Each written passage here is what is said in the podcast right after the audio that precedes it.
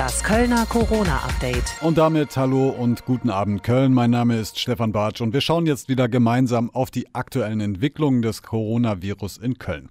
Außerdem sprechen wir mit einem Kölner Pärchen, das seit zwei Wochen in Neuseeland festsitzt, sprechen mit Juri von der Kölner Band Planche Malheur und über moralisch fragwürdige Klagen gegen private Hersteller von Mundschutzmasken.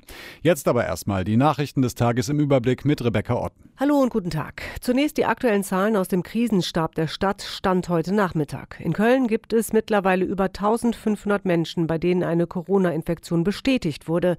17 Menschen sind an den Folgen von Covid-19 gestorben. Mittlerweile konnten aber auch fast 620 geheilt aus der Quarantäne entlassen werden. Die Uniklinik Köln geht im Kampf gegen das Coronavirus einen ganz neuen Weg.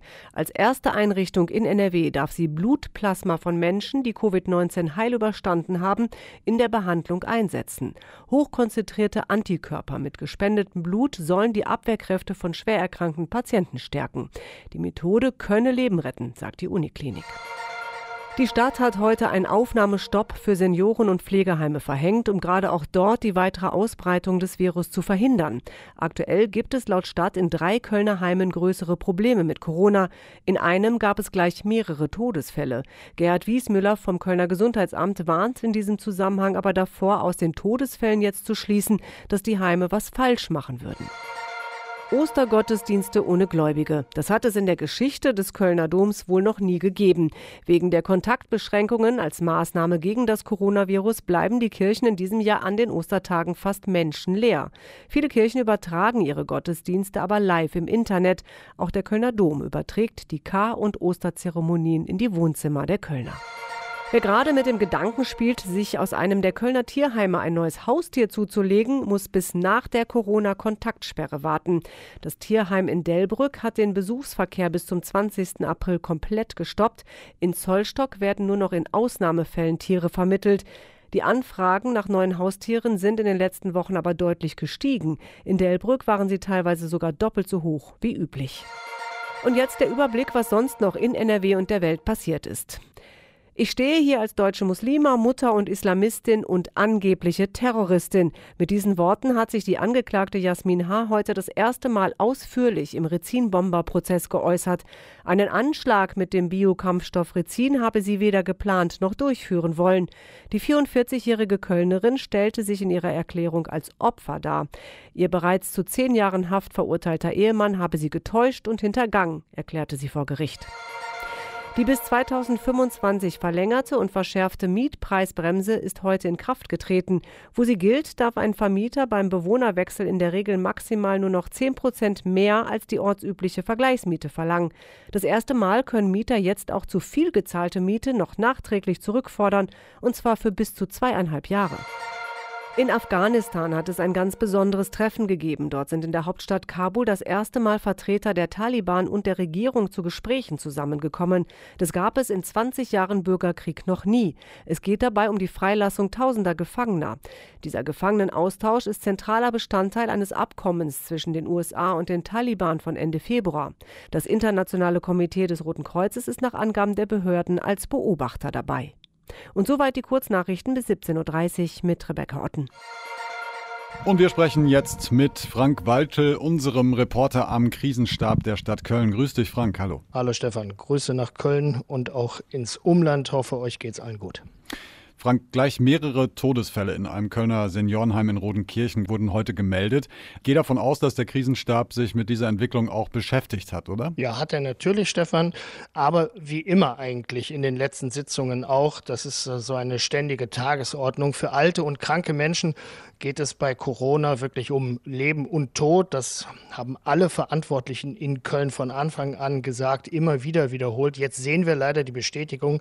Gerhard Wiesmüller vom Gesundheitsamt sagt, insgesamt ist die Lage in den Häusern trotz dieser Fälle aber gut im Griff. Er warnt davor, jetzt zu sagen, na, da machen die Heime was falsch. Das sei nicht der Fall, sondern leider in solchen Lebenslagen, so nannte er es, ein normales Geschehen. Reagiert hat die Stadt Köln aber trotzdem. Ab sofort gilt ein Aufnahmestopp äh, für die Heime in Köln und bis auf weiteres. So soll in den meist ja doch sehr vollen Häusern Platz geschaffen werden, um Corona-Patienten dann auch isolieren zu können.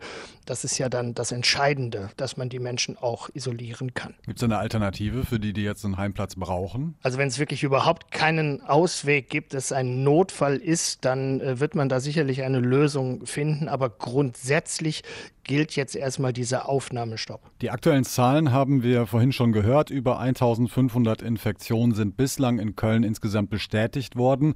Über 50 Menschen liegen noch auf der Intensivstation. Die Fallzahlen richtig zu lesen und zu deuten, das ist ja nicht so ganz leicht. Wie ordnest du denn diese aktuelle Entwicklung ein? Ja, ich bringe mal ein Zitat von der Oberbürgermeisterin Henriette Reker vorhin. Die Lage ist und bleibt ernst und sie ist auch angespannt. Also da ist alles drin, was ich auch sofort unterschreiben würde. 17 Tote haben wir bislang im Zusammenhang mit Covid-19. Über 100, deutlich über 100 Menschen liegen auf der Intensivstation. Und insgesamt steigt die Zahl der bestätigten Infektionen bei uns weiter linear an konstant. Aber, und das ist dann vielleicht die gute Entwicklung, die Zahlen bleiben zumindest aktuell hinter den schlimmsten Befürchtungen deutlich zurück. Hier muss man natürlich auch mal nach vorne schauen, weil alle wissen, das muss äh, nicht so bleiben. Das kann sich täglich ändern.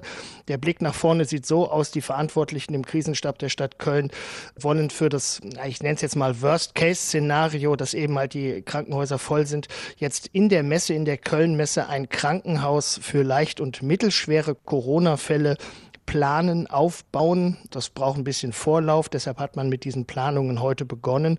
Und da sollen dann Menschen versorgt werden, die zwar Sauerstoff brauchen, aber eben halt nicht an ein Gerät angeschlossen werden müssen. Jetzt steigen die Zahlen, die Fallzahlen steigen ja immer noch, nicht nur bei uns in Köln, deutschlandweit, auf der ganzen Welt.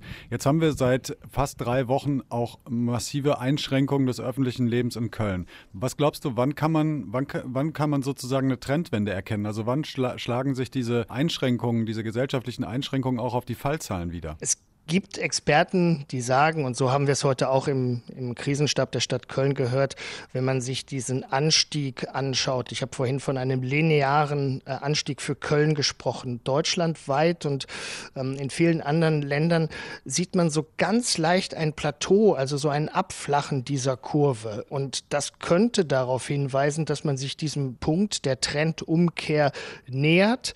Aber da sind die Experten und die Mediziner auch einfach noch ähm, nicht sicher ob das kommen wird. Sie sind optimistisch, so würde ich es mal sagen, dass das wirklich in den nächsten ein, zwei Wochen spürbar sein wird.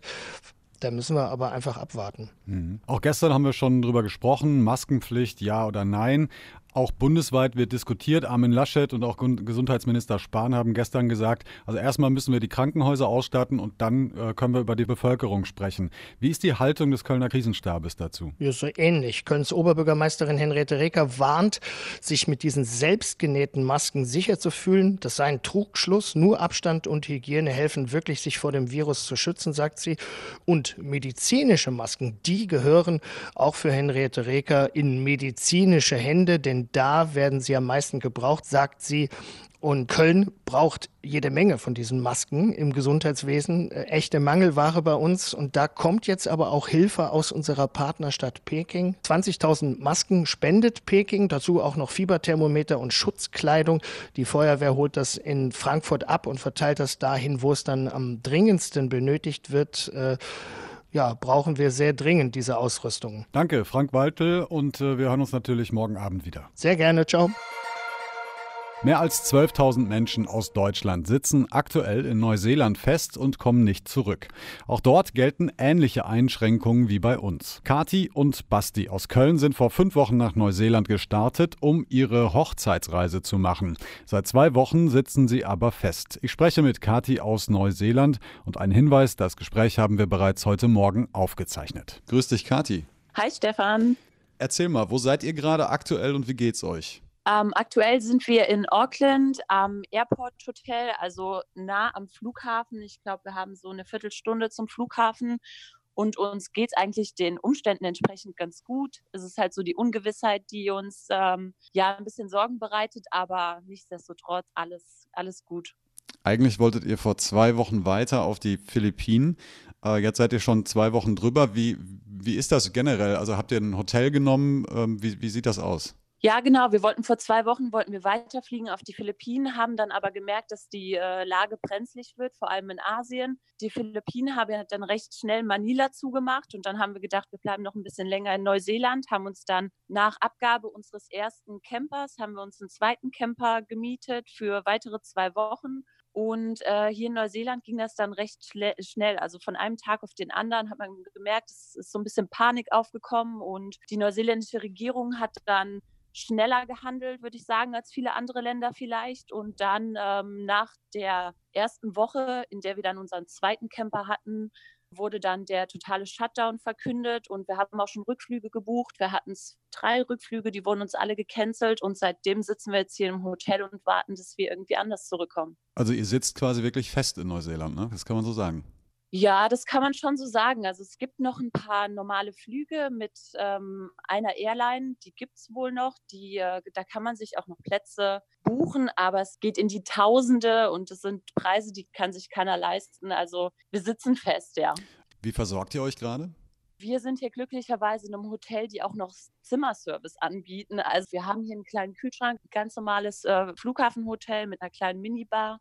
Zum Supermarkt kann man noch gehen. Also das ist äh, wie in Deutschland auch weiterhin kein Problem. Jetzt hat die deutsche Bundesregierung, äh, auch das Auswärtige Amt, äh, hat in Aussicht gestellt, man wolle sozusagen alle deutschen Bürger und Bürgerinnen im Ausland auch zurückholen. Von dieser Rückholaktion habt ihr noch wenig mitbekommen, ne? Doch, da sind wir registriert. Da sind wir auch registriert schon ähm, seit bestimmt zwei Wochen, also seit es das gibt und seit man dazu angehalten wurde, sich da zu registrieren, wenn man teilnehmen möchte. Mhm. Und wir aktualisieren wirklich, also im 10-Minuten-Takt aktualisieren wir die Seite des Auswärtigen Amts. Und in den letzten Tagen kam ja dann die Botschaft, dass die neuseeländische Regierung das Rückholprogramm eingestellt hat, bis auf weiteres. Es ist auch jetzt immer noch so, es war erst war es bis zum 31. eingestellt und bis dahin sollte eigentlich der Notfallplan erstellt sein und das war gestern und bis dato gibt es eigentlich noch nichts Neues und wir wissen jetzt auch nicht, ob es wieder aufgenommen wird, wann es wieder aufgenommen wird. Mhm.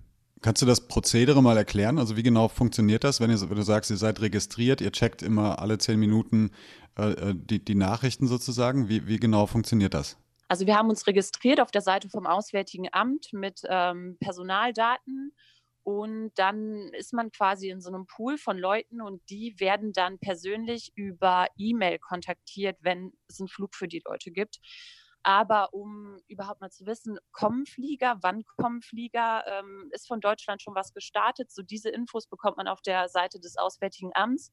Dadurch, dass ihr jetzt zehn Stunden voraus seid, ist es wahrscheinlich auch nicht ganz einfach, so ja zu kommunizieren mit deutschen äh, Behörden. Wie, wie handhabt ihr das? Also mit deutschen Behörden zu kommunizieren, das haben wir, ähm, ja, das haben wir vor geraumer Zeit aufgegeben, weil ich glaube, die Netze sind überlastet und man spricht ja hier auch drüber und es scheint auch super schwer zu sein, da jemanden zu erreichen. Wie ist das, was ist das für ein Gefühl, jetzt in so einer Ausnahmesituation in einem fremden Land zu sein?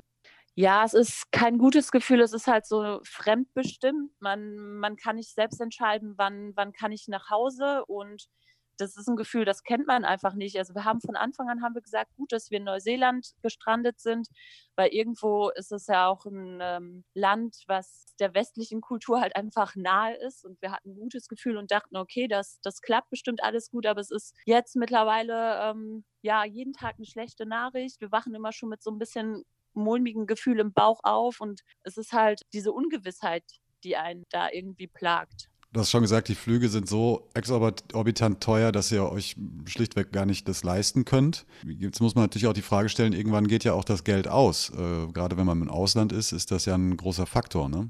Ja, genau. Und vor allem jeden Tag, die Miete in Köln läuft weiter. Das Hotel kostet die Nacht. Das mhm. Essen ist nicht, nicht gerade günstig. Also klar, das sind auch nochmal Kosten, mit denen wir nicht kalkuliert haben. Vor allem, weil wir uns jetzt eigentlich in Asien gesehen haben, wo es dann doch im Durchschnitt ein gutes Stück günstiger ist, mhm. sind das natürlich Kosten, die haben wir so nicht einkalkuliert und es ist auf jeden Fall ärgerlich. Wie würdest du denn gerade so die Stimmung um euch herum in Neuseeland beschreiben? Ich finde schon, dass man hier merkt, es ist mehr so ein Miteinander und irgendwie hat man das Gefühl, wir sitzen alle im selben Boot und alle quatschen mal miteinander. Die Leute sind irgendwie aufmerksamer, hilfsbereiter. Die Leute versuchen sich hier gegenseitig so ein bisschen bei Laune zu halten und so. Also ich finde das eigentlich ein ganz schönes Gefühl. Es ist natürlich die Situation, die uns jetzt hier hält, ist keine schöne, aber so dieses, ja, dieses Gefühl, wir sind hier alle irgendwie zusammen, wir sitzen im gleichen Boot und wir ziehen das zusammen durch, das ist schon so ein Gefühl, das nehmen wir hier auch wahr und das ist ganz beruhigend. Hm. Was bekommt ihr so aus Köln mit? Ja, aus Köln bekommen wir derzeit gar nicht so viel mit, weil doch unsere meisten Freunde, die alle so in Köln wohnen, die haben sich jetzt auch zu den, zu den Eltern oder so aufs Land irgendwie, sind die geflüchtet. Also direkt aus Köln gar nicht so viel. Wir haben da auch ähm, doch, wir haben auch Freunde direkt im Krankenhaus. Von denen haben wir so ein bisschen Mitteilung bekommen, ja, dass es stressig ist, aber dass im Großen und Ganzen, dass es auf der Straße noch gar nicht so krass auffällt. Also wenn man nicht so durch die Fußgängerzone gerade geht oder so, dass es doch irgendwie, die Leute gehen arbeiten, jetzt von den Freunden, die wir haben, die im Krankenhaus arbeiten, die gehen arbeiten, die gehen nach Hause, bei denen ist alles so wie immer. Außer dass es natürlich stressiger ist und mehr, mehr Leute kommen. Wie sieht euer Alltag jetzt aus? Also mal, unabhängig davon, dass ihr wahrscheinlich auch den ganzen Tag darüber sprecht, welche Szenarien gibt es jetzt, was, ist, was wäre eine Möglichkeit, was ist eine Option und natürlich auch immer die, die Nachrichtenlage zu checken, was, was gibt Aktuelles vom Auswärtigen Amt. Was macht ihr sonst gerade den Tag über? Ach, wir haben uns ja eigentlich eine ganz gute Routine aufgebaut. Der Tag geht unerwartet schnell vorbei, muss man sagen.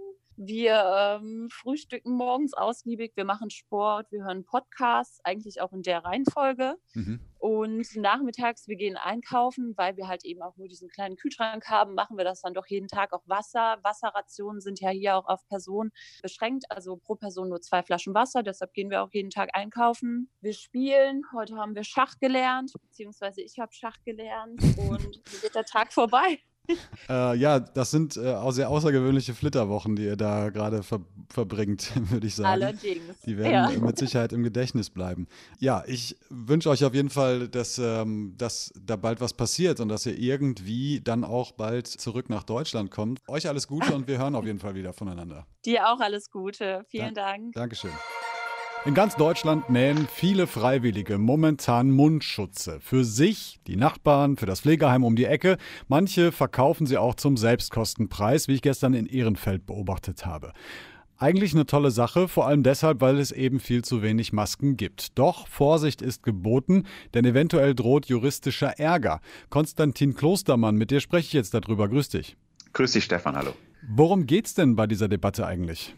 Es geht vor allen Dingen um das Wort Schutz. Also äh, wer solche Masken näht, darf nicht offiziell von einem Mundschutz sprechen und auch nicht von einer Atemschutzmaske. Denn äh, dieses Prädikat dürfen nur offiziell zertifizierte Medizinprodukte haben.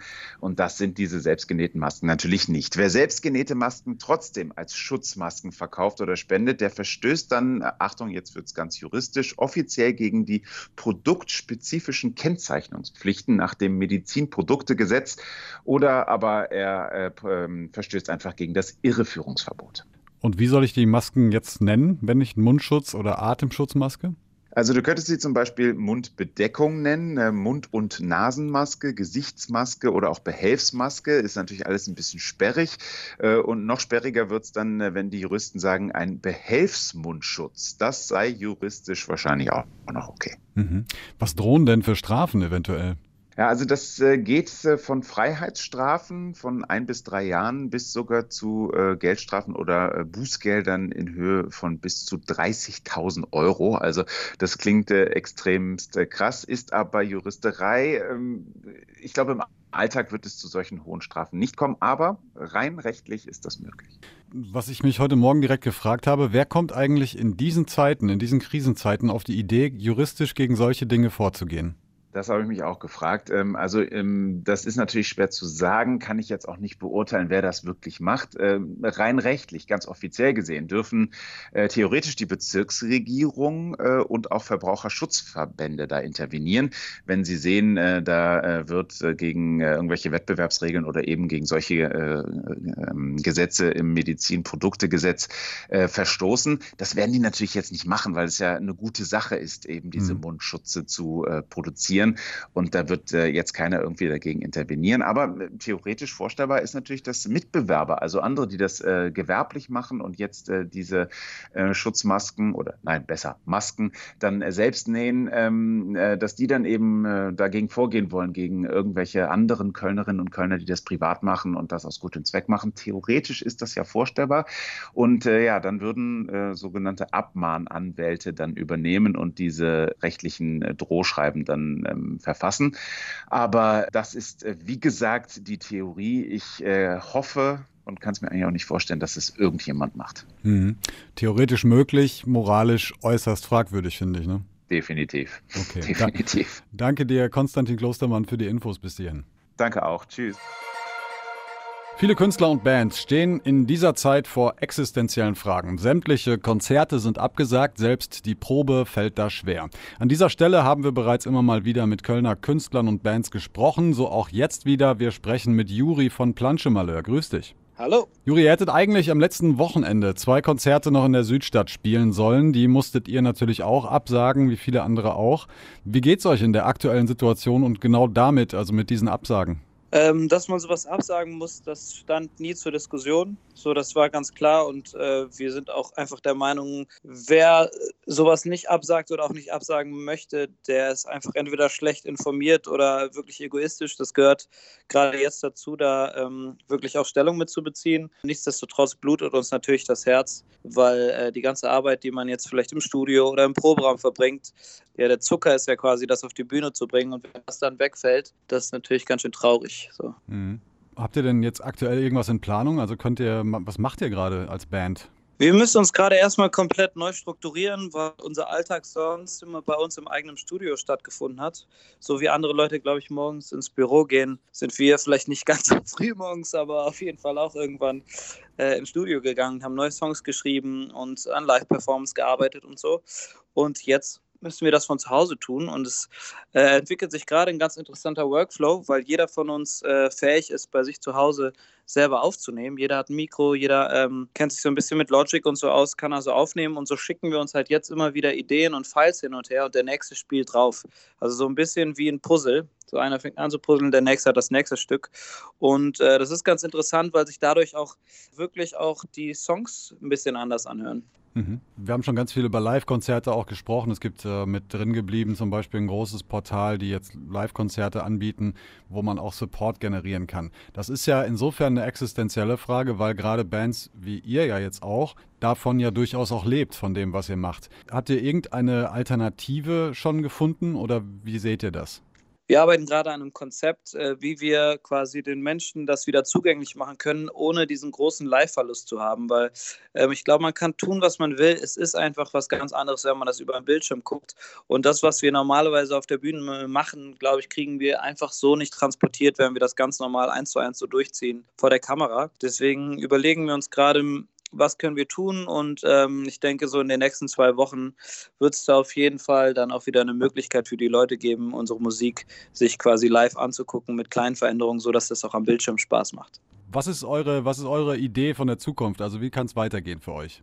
Die Frage ist auch, wenn quasi die Leute wieder raus dürfen, und Konzerte stattfinden, inwiefern bleibt das, äh, dieser Gedanke und vielleicht auch Angst vor dem Virus und so weiter noch in den Köpfen der Leute, ob es da Sinn macht, ein Konzert zu machen oder erstmal weiterhin noch ein bisschen die Füße stillzuhalten und äh, zu warten, bis man so ein bisschen mit der Situation besser umgehen kann. Weil wir haben auch nichts davon, Konzerte zu spielen vor Leuten, die Schiss haben, irgendwie in einen Club zu gehen und sich anzustecken. Wie, wie, äh, wie ist das für dich persönlich? Du wohnst auch, wohnst, glaube ich, auch alleine. Wie vertreibst du dir denn so jetzt die, die Zeit? Also natürlich habt ihr viel zu tun und dafür, arbeitet so ein bisschen. Trotzdem hat man ja irgendwie gefühlt mehr Zeit als sonst, ne?